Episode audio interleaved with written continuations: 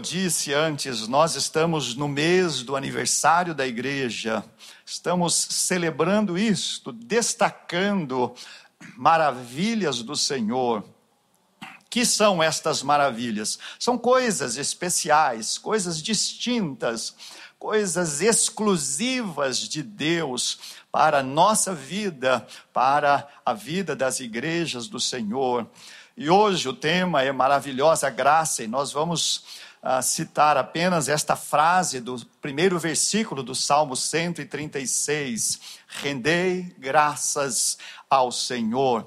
E eu peço aos irmãos que estão aqui, aqueles que estão em casa, que mantenham a sua Bíblia aberta no Salmo 136, porque faremos algumas considerações uh, em outros versículos deste salmo.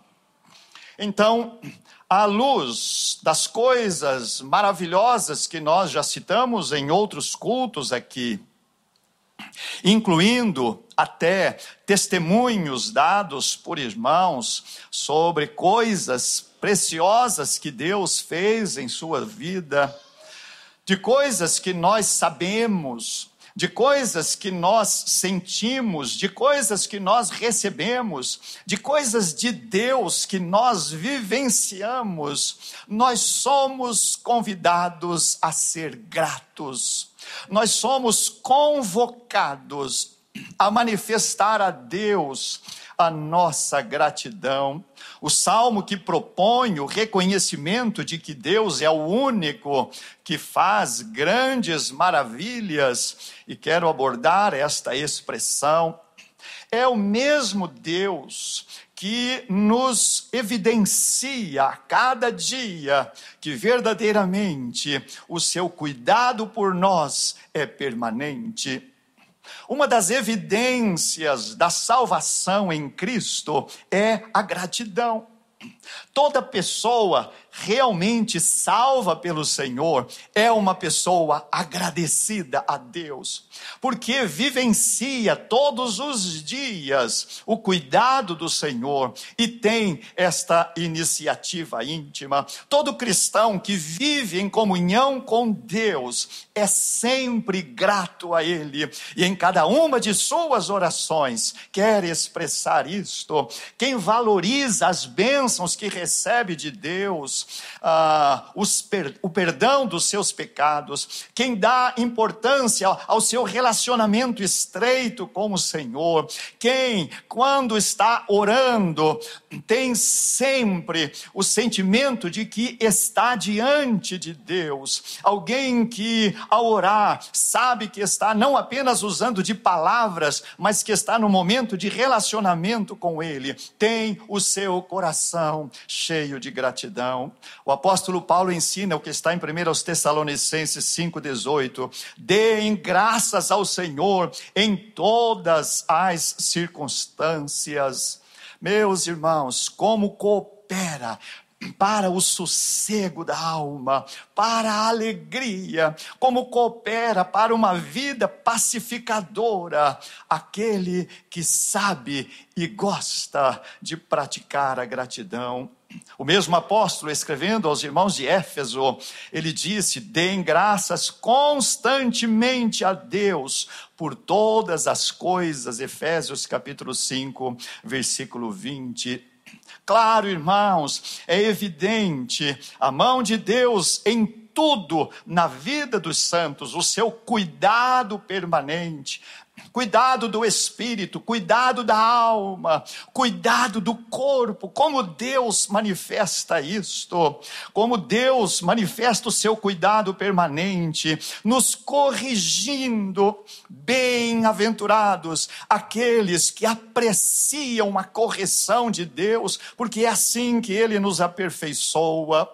Somos abençoados por Deus com o seu ensino. E por que Deus nos ensina? Para que nós tenhamos capacidade de discernir todas as coisas, as que devem ser rejeitadas e as que devem ser tomadas. Deus manifesta o seu cuidado nos dirigindo para que não haja vacilo, nos protegendo. Ora, irmãos, nenhum cristão que experimenta tudo isto na sua vida Nenhum cristão pode deixar de ser grato ao Senhor. Por isso que no Salmo 136, o salmista começa este salmo com estas palavras: Rendei graças ao Senhor. Por quê? Porque ele é bom. É maravilhosa a nossa certeza de que nós temos um Pai que é bondoso a palavra bom e bondoso tem seu sentido, não é? Bom é aquele que tem em si bondade. Bondoso é aquele que manifesta o fato de ser bom. Expressões de bondade que nós vemos e que também nós não vemos. Você não sabe como é que os anjos do Senhor te protegem. Isso nós não conhecemos, é um mistério. Ainda que o autor aos Hebreus tenha dito isto, que os anjos são espíritos ministradores enviados para servir a favor dos que hão de herdar a salvação. Nós não sabemos como eles agem. Então nós temos de ser gratos por aquilo que nós sabemos e pelo que nós não sabemos também. Temos de ser gratos, irmãos, pelas coisas que nós gostamos e pelas coisas que nós não gostamos. Por quê? Porque Deus, quando nós agradecemos pelo que não gostamos, por aquilo que nos entristece ou nos contraria, nós aplicamos como princípio da gratidão o fato de que Deus, como diz a Bíblia, é capaz de fazer com que todas as coisas, até as que nos contrariam, elas sejam usadas para o nosso bem Sim, especialmente você que é mãe sabe disto. Quando você diz não ao filho, ou quando o castiga, na verdade você não está apenas querendo puni-lo por algum erro, mas você está investindo no aperfeiçoamento dele, mesmo que ele não entenda isto, e só saiba que o que está acontecendo naquele momento é uma causa de dor nós somos agraciados com expressões da bondade de Deus. Uma das, eu vou citar apenas uma em cada um dos três pontos que saliento agora. Uma das manifestações importantes para nós, como povo de Deus, da sua bondade Algo precioso, irmãos, que faz profunda diferença em nossa vida. É quando Ele nos dá entendimento da Sua palavra. Ah, como isto é glorioso! Como Deus faz isto! Deus faz isto pelo seu espírito, quando ele traz à nossa mente ou ao nosso coração alguma coisa que nós não sabíamos sobre a palavra e que passamos a saber. Eu já falei algumas vezes aqui sobre isto, quando aquele senhor que vende garapa lá na feira, a gente vê que ele pega a cana e passa uma vez, aí ele dobra a cana e passa de novo, aí ele torce a cana e passa mais uma vez, aí ele dobra e torce e passa mais uma vez, e cada uma destas vezes sai mais um pouco de caldo. Isto é meditar na palavra do Senhor, que nos traz o ensinamento, é nós queremos extrair o ensinamento que está ali, o mais profundo, é nós não nos conformarmos com uma superficialidade do conhecimento da Bíblia. Deus também nos ensina, através do Ministério de Educação Cristã da nossa igreja, através dos professores que estudam, através do púlpito, através de livros escritos por pessoas que tiveram de Deus esta ministração ao seu coração, expressões de bondade do Senhor para nós. O salmista, no Salmo 119, versículo 27, diz: Ajuda-me, Senhor, a entender os propósitos dos teus mandamentos, e então eu saberei o quanto eles são maravilhosos. É notável, irmãos, que o valor profundo da palavra de Deus está no entendimento do porquê aquele mandamento, aquele ensinamento está ali. Quando vemos a história do povo hebreu, quanto que foi preciso que aqueles homens que estavam ensinando a palavra esclarecessem e repetissem para que eles entendessem não apenas o texto, a lei, mas para que eles conhecessem o propósito de Deus para aquilo, e o Espírito de Deus faz isto. Então não basta conhecer a palavra de Deus, é preciso que ela se torne os caminhos da nossa vida, porque esse é o seu propósito. O propósito da Bíblia não é apenas ser um livro de história, e ela contém história, não é apenas de ser um livro de poesia, ainda que ela tenha muita poesia.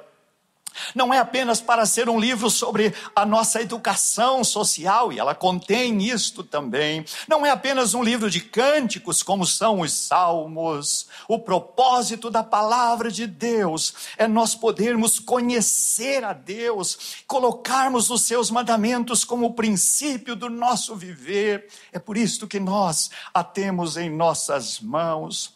Quando, os discípulos, quando o discípulo de Jesus, chamado Filipe, orientado pelo Espírito, ele se aproximou daquele carro no qual estava aquele eunuco da rainha de Candace. Ele viu que aquele eunuco estava lendo as Escrituras. Qual foi a palavra que Felipe disse a ele?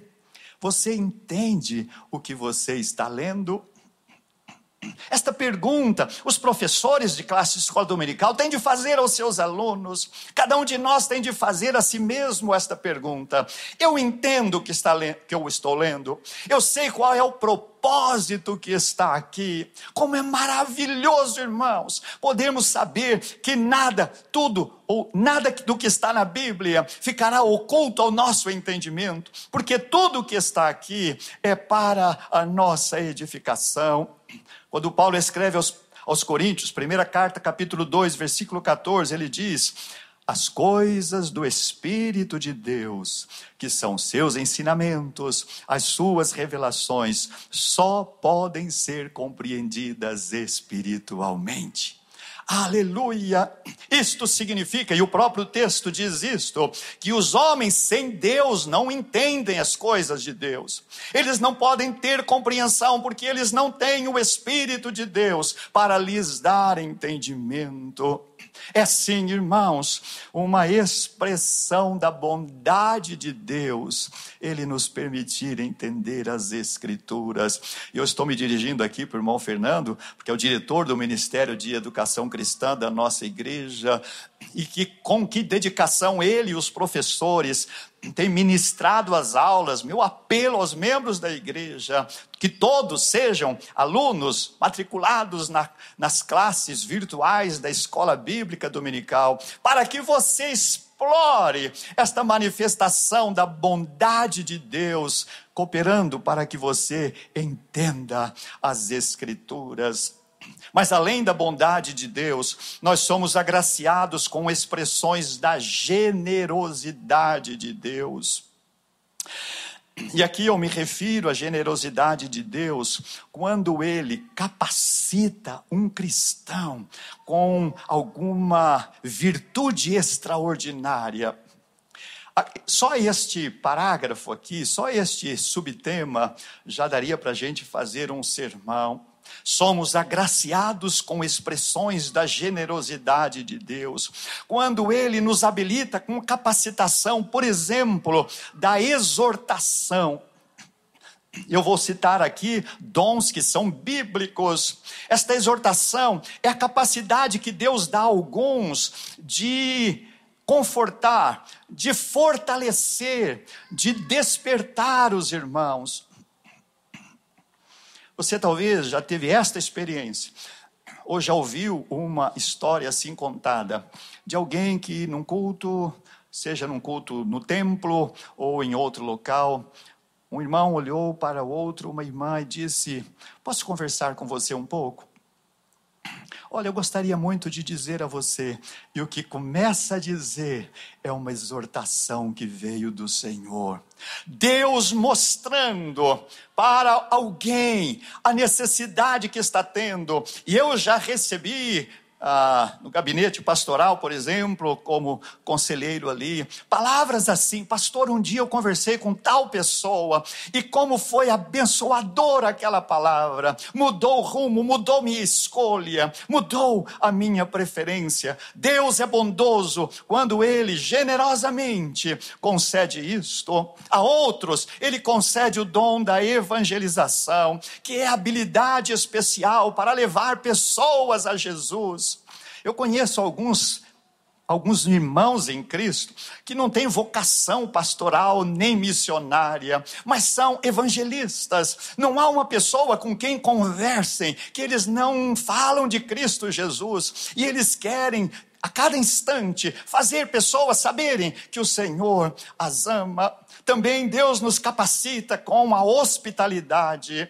E eu li isto, a hospitalidade, a motivação divina para criar ambientes calorosos e acolhedores para outros, em quaisquer lugares, seja na sua casa, no escritório ou mesmo aqui em nosso templo. Irmãos, isto é uma capacitação espiritual. Nós temos membros desta nossa igreja, e eu sei disto porque todos os que se tornam membros passam pelo gabinete pastoral para uma conversa comigo. Pessoas que disseram: Eu me agradei de estar aqui. Eu vim de uma outra igreja porque mudei de residência e para cá, e então esta foi a igreja que me cativou pela sua generosidade. Aquelas pessoas que lá na porta já me cumprimentaram, me entregaram um boletim da igreja igreja. Depois eu fui apresentada no templo. Algumas pessoas vieram e me abraçaram. Nós nos sentimos perfeitamente acolhidas aqui. Meus irmãos, Deus também habilita pessoas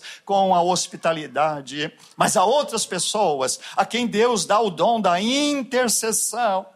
Interceder significa colocar-se entre Deus e uma pessoa que está precisando de uma intervenção dele. É aquele que se coloca no lugar, é uma forma de empatia. O intercessor é aquele que, em suas orações, não deixa de orar por aqueles que eles veem lá no site dos nossos cultos online, que veem nos, nos nossos uh, WhatsApp, no grupo de oração, os motivos de oração. São as pessoas que já olham para aquilo com o desejo de interceder por aquelas pessoas, por causas pessoais, familiares, sociais, profissionais, saúde e tudo isto. Deus também, ele manifesta capacitações extraordinárias em membros da igreja com o dom da misericórdia. O que é isto? É a força divina para cuidar dos que estão sofrendo. Ah, irmãos, como estas pessoas na igreja de Jesus são pessoas notáveis. São aqueles que não se esquivam dos sofredores, são aqueles que buscam, são aqueles que abraçam, que às vezes levam para a sua casa, colocam como prioridade em suas orações são expressões da generosidade da igreja de Deus, dando aos membros da igreja esta capacitação. É claro, irmãos, não poderíamos deixar de falar do dom do ensino, como eu disse agora mesmo, a capacidade que Deus dá a muitas pessoas para ministrarem com eficácia e eficiência a palavra do Senhor, ajudando as pessoas a entenderem as Escrituras. E para não irmos longe, somos agraciados com expressões de generosidade do Senhor, quando Ele habilita membros com a virtude do discernimento.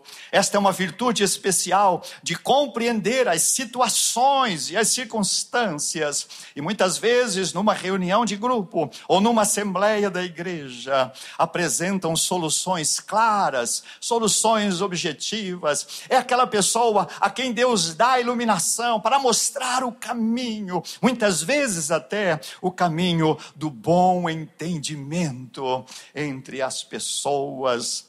Ah, irmãos, eu posso testemunhar aqui com alegria como eu já fui muito abençoado nesta igreja, em outras igrejas que eu pastoreei, por pessoas assim, que cultivaram isto, desenvolveram estas virtudes divinas. Esses são alguns exemplos desta capacitação extraordinária com que Deus agracia pessoas. Para quê? para que elas sejam bênçãos na igreja, generosidade do Senhor para a edificação de todos. Mas além da bondade, da generosidade de Deus, nós também somos agraciados com expressões do poder de Deus. E este poder é quando ele revela a sua divindade através da nossa humanidade. É quando este infinito Deus ele faz através de pessoas finitas como somos. Eu quero citar alguns poucos exemplos bíblicos. Isto aconteceu quando Sara, que já esposa de Abraão, quando ela já não tinha mais a menopausa ou já tinha cessado ah, o seu ciclo feminino, ela deu a luz a Isaac. Isto porque o anjo do Senhor chegou e disse: Abraão, daqui um ano eu vou voltar aqui e vocês já terão um filho de Sara. E Abraão disse: Como eu tenho 100 anos, Sara já está com 90 anos, ela já não mais tem condições físicas para isto. O poder de Deus faz aquilo que está além da nossa imaginação, da nossa capacidade de compreensão. Isso aconteceu também no Egito, quando José, sete anos antes, foi avisado pelo Senhor que haveria naquela terra uma grande fome. Lembram? Sete vacas gordas, sete vacas magras. E ele disse, sete anos antes, vai haver fome. Vamos nos preparar para que naquele tempo não haja fome. Isto aconteceu também no Egito com Moisés, quando ele determinou as pragas que Deus enviou. E isto aconteceu apenas apenas com o movimento da sua mão, por exemplo, para abrir o mar e toda a nação, a nação de Israel ser salva. Deus usando um homem para que ele tocasse numa rocha e dali brotasse água. Tão somente a sua oração, fazendo com que chovesse carne sobre o povo no deserto. E esse povo, durante 40 anos, foi ali alimentado. O poder de, de Deus manifestado através da vida de Gideão quando haviam soldados midianitas e de outras nações, a Bíblia diz que, olhando o número de soldados, é como se fosse uma, um exército de gafanhotos. E a Bíblia diz que os camelos dele, deles eram inumeráveis como grãos de areia em uma praia. Deus chama Gideão e disse: Eu não quero que você vá com todo o exército de Israel. Eu quero que você vá apenas com 300 homens para vencer um exército incontável. Só 300. E Deus justifica isto quando ele diz: para que este povo de Israel, quando vencer esta batalha, não diga que foi por causa do seu treinamento, por causa do número de soldados, por causa dos seus recursos bélicos, diríamos hoje assim. Deus diz: vá só com 300, porque o meu poder vai realizar isto. E eles venceram. Também, irmãos, quando Deus manteve Jó vivo durante alguns meses de muito sofrimento. Meus irmãos, se há um dos milagres no Velho Testamento admiráveis, é a sobrevivência de Jó. Meus pregadores que estão aqui, preguem algum dia sobre isto que ser humano suportaria o que Jó suportou, mas foi o poder de Deus, o sobrenatural poder de Deus se manifestando na vida daquele homem, e também a capacidade de Deus, pelo seu poder, de dar a ele em dobro tudo o que era muito que ele já possuía, o poder de Deus em ressuscitar Lázaro depois de três dias quando esteve morto. Mas é claro, nós temos de dizer isto também: o poder de Deus através da morte de Ananias e Safira, porque eles tentaram mentir ao Espírito Santo, como está no livro de Atos, e através daquilo, Deus ensinou ao seu povo que ninguém pode querer ser infiel a ele. E finalizo quando o respeitado líder do judaísmo, um homem que tinha tudo para ser a grande autoridade no judaísmo, se tornou o Paulo de Tarso. Foi transformado esse líder importante no judaísmo, no humilde, submisso servo do Senhor Jesus, um pregador do evangelho. Meus irmãos, muitos mais poderiam ser citados aqui, textos bíblicos de manifestações maravilhosas do Senhor, da sua divindade, através de homens comuns. Estas coisas devem ou não fazer o nosso coração ser agradecido ao Senhor. Como é maravilhoso vermos o poder de Deus agindo na vida de simples mortais como nós somos. E por algum tempo, vamos olhar para o Salmo 136, então. Quando olhamos para ele, nós aprendemos mais algumas lições importantes sobre gratidão. O que falei até aqui foram razões para sermos gratos. E o versículo 1 diz isto: Rendei graças ao Senhor, pois Ele é bom e o seu amor dura para sempre. A principal razão para haver gratidão a Deus em nosso coração, repito, é o fato de Ele ser bondoso. Eu citei é, algumas razões que nos fazem inclinados diante das maravilhas do Senhor. Você pode olhar para a Bíblia, você pode olhar para a vida da igreja e você ver a manifestação de Deus. Falamos aqui sobre os 64 anos de existência desta igreja, mas eu queria neste momento, queridos, eu queria que você descobrisse excelentes razões de você ser grato. Você olhando para a tua vida, você olhando para a tua casa, você olhando para a tua história. Você olhando para as manifestações da generosidade, do poder e da bondade de Deus no teu viver. Possivelmente, se a gente tivesse tempo para isto e dessemos a palavra aos irmãos, possivelmente todos aqui se levantariam e falariam 5, 10, 15 minutos sobre maravilhas de Deus na sua vida. Você tem sido uma pessoa quebrantada diante de Deus e agradecida por isto.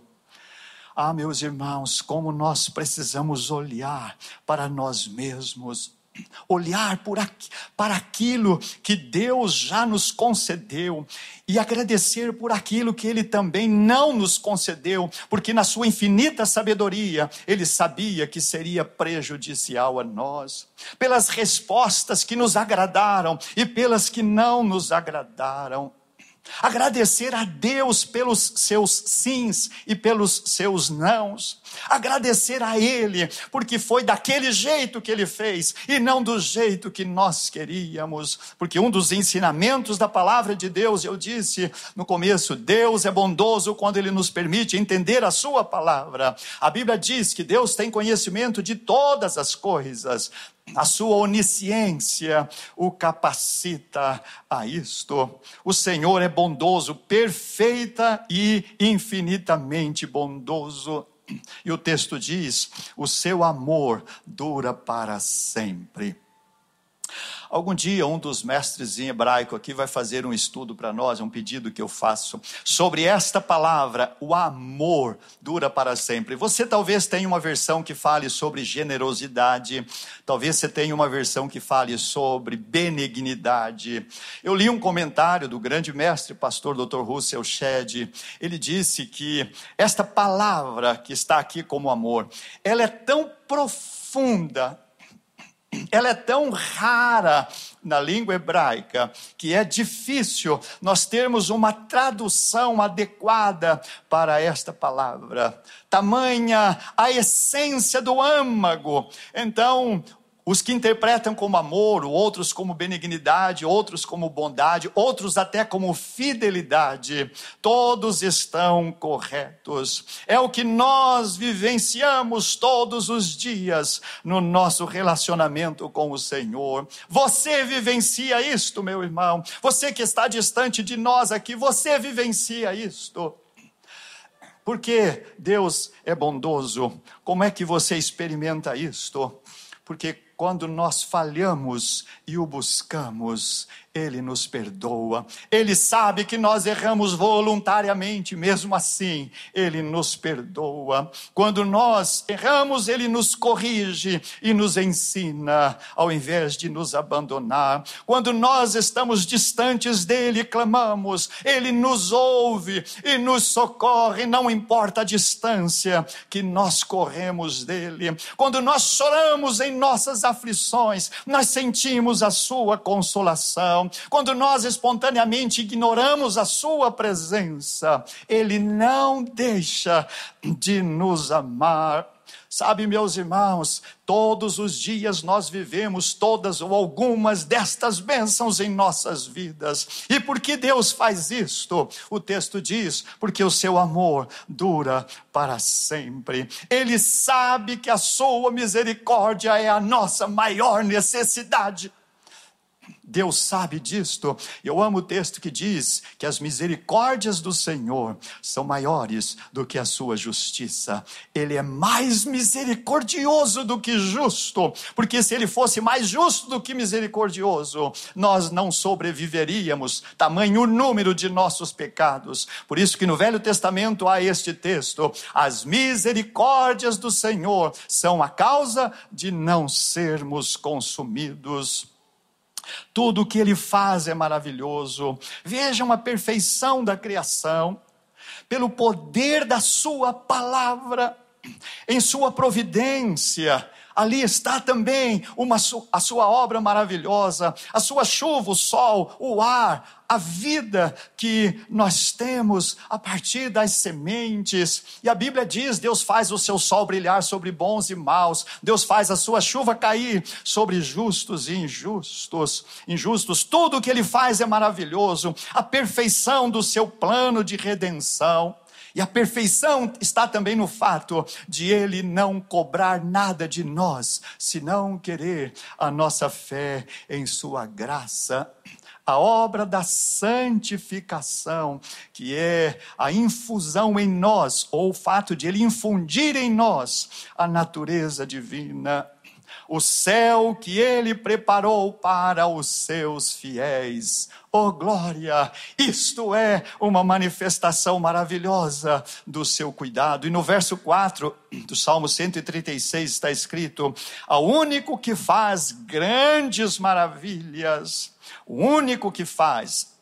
Meus irmãos, tudo que nós falamos até aqui são coisas que somente Deus poderia fazer. São coisas que apenas Ele pode fazer e sempre fará. Perdão, ensino da verdade, consolação da alma, o amor insistente, a transformação do coração humano, a ressurreição de mortos, como temos na Bíblia, milagres marcantes, concessões de habilidades, de dons à igreja.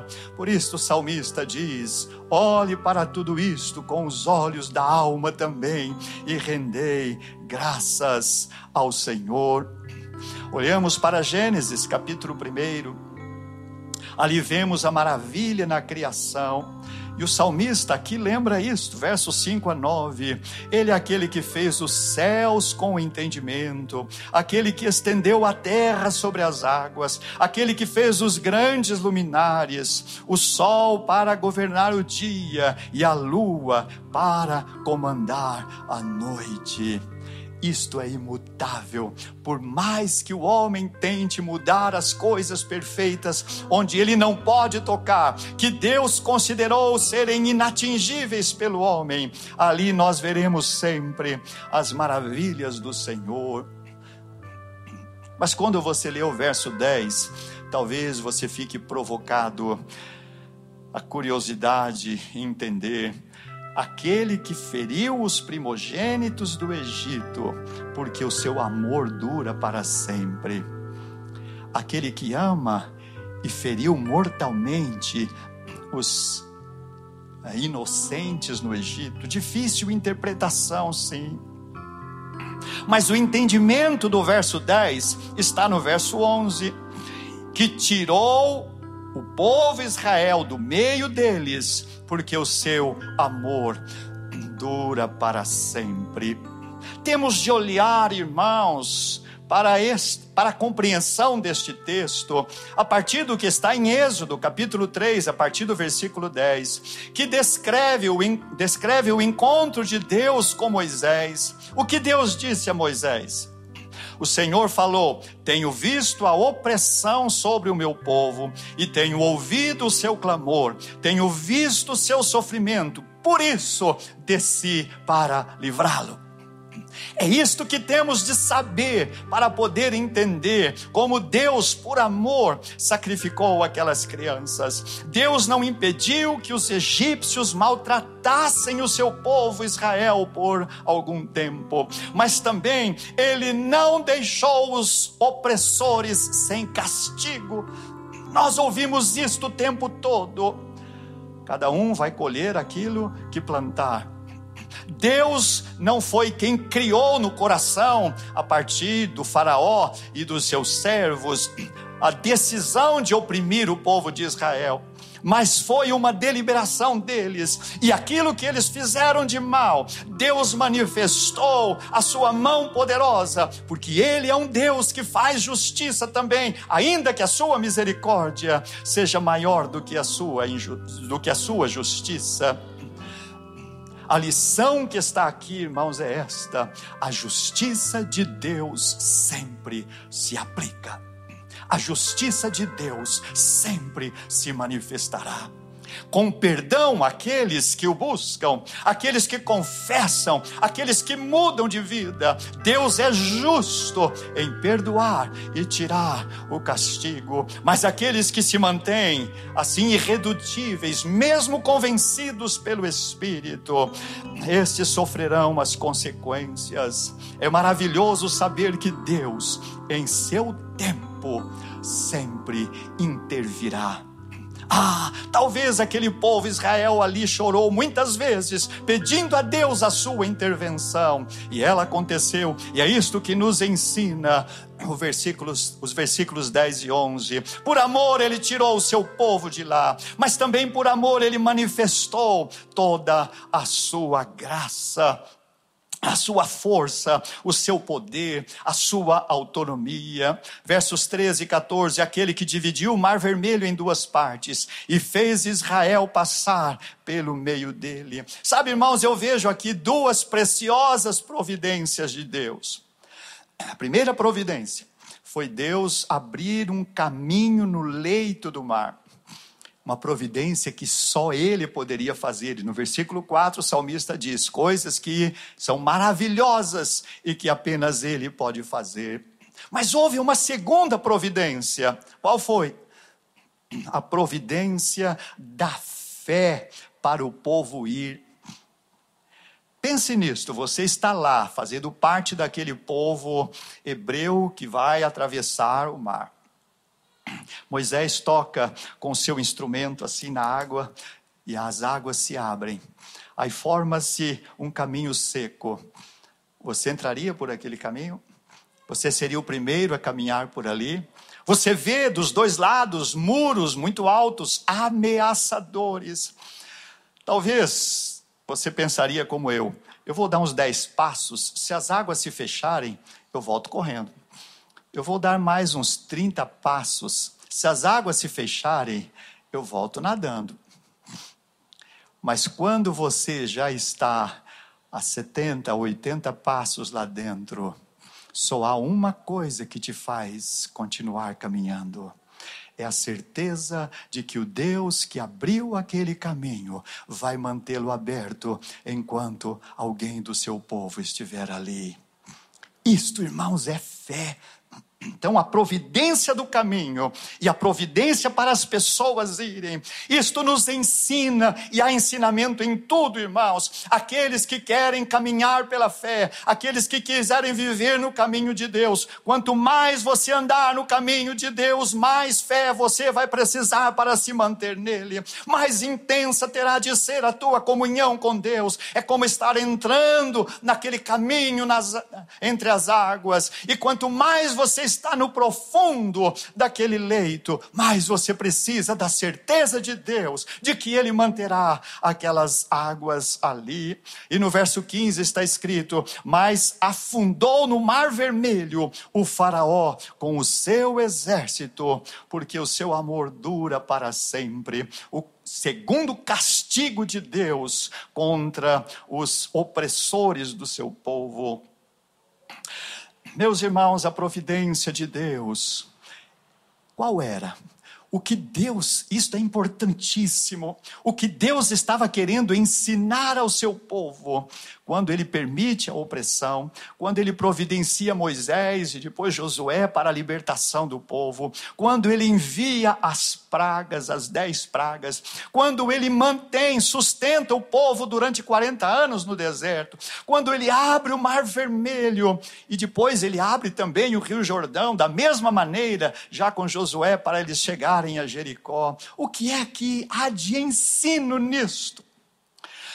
O que existe, irmãos, é que Deus estava demonstrando ao povo quem ele era.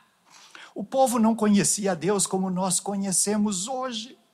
Aquele povo sabia que existia Deus, tanto que quando Deus chama Moisés para ir libertar o povo, ele diz: Senhor, eu vou chegar lá e o povo vai dizer: Mas que Deus é esse? E você diz: O eu sou me mandou. Era preciso haver esta crescente, eh, este crescente relacionamento com Deus. Reflitam nisto: as pragas do Egito, a abertura do Mar Vermelho, a provisão de alimento lá no deserto, de água, tudo isto foi antes de Deus dar os dez mandamentos para o povo, as leis, antes de haver o tabernáculo para o culto, antes de que houvesse a instituição da celebração de adoração ao Senhor. O povo precisava saber quem era o Deus que ele iria adorar, quem era este Deus que estava comandando a sua viagem. Também, irmãos, e aqui eu finalizo. Muitas maravilhas Deus continua fazendo para nós sabermos quem Ele é, o que Ele pode, como é a sua natureza, qual é a sua glória. Deus continua sendo maravilhoso para que nós o conheçamos e tenhamos motivação para adorá-lo. Deus continua sendo glorioso para isto. Foi no deserto que o povo mais foi abençoado por Deus, foi ali que o povo mais o conheceu. Ah, então, deserto é um recurso de Deus para nós. Deserto é um meio de Deus ensinar, aperfeiçoar e santificar. Deus é maravilhoso também no deserto. E se algum tempo você for encaminhado para algum deserto, procure mais aprender do que lamentar ou reclamar. Sim, Deus usa o deserto para que haja santificação. Quando o apóstolo Paulo clamou ao Senhor por cura, a resposta de Deus foi qual? A minha graça te basta, segundo aos Coríntios capítulo 12. Senhor, eu estou precisando demais de enxergar corretamente. Eu entendo que aquele espinho na carne de que ele fala era este problema físico. Mas Deus disse a ele: a minha graça é suficiente para que você seja a bênção que você quer ser. E para nós, irmãos, o ensinamento é este: você quer bem, o bem-estar da sua vida, Deus te diz: a minha graça te basta. Você quer livramento, Deus te diz: a minha graça é ainda melhor. Você quer ter boa saúde, saiba, a minha graça é ainda melhor. Você quer ter preeminência, ser o que tem a última palavra. Seja humilde, porque a minha graça é muito melhor. Sim, irmãos, esta maravilhosa graça do Senhor é sempre melhor do que tudo. Por isso, o conselho do apóstolo Paulo ao jovem pastor Timóteo, como está na segunda carta, capítulo 2, versículo 1. Uma verdade que precisa ser entendida por todos nós fortifica-te na graça que há em Cristo Jesus. Você quer ter um coração grato? Quanto mais fortificado na graça você for, mais você verá manifestações de Deus em tua vida. Isto significará a tua força. Há uma versão que diz: seja forte por meio da graça de Cristo. Quanto mais graça no viver, mais bênçãos. Quanto mais bênçãos, mais gratidão a Ele. Quanto mais gratidão, mais compreensão de quanto Deus é maravilhosamente gracioso. Amém. Vamos orar. Queria que você refletisse então agora o que há em tua vida que você pode chamar de bênção do Senhor, que só Ele poderia te dar. Eu queria muito que você fosse uma pessoa muito, muito, muito grata a Ele. Que você vivesse o Salmo 136, verso 1 todos os dias. Rendei graças ao Senhor. Te agradecemos, Pai querido, porque o teu poder é infinito. A tua generosidade é imensurável a tua bondade nos alcança todos os dias. Te agradecemos, ó Pai, porque o Senhor nos dá o privilégio de podermos entender estas coisas. O Senhor nos dá a alegria de podermos vivenciar tudo isto. E o meu desejo é que cada pessoa que está assistindo agora este culto, ou que assistirá em algum outro momento, tenha esta motivação de render graças ao Senhor todos os dias. Oramos assim, Pai, na certeza de que o Senhor responde às orações feitas segundo a tua vontade. E assim nós oramos no nome do teu amado, querido e precioso Filho. Amém. Amém.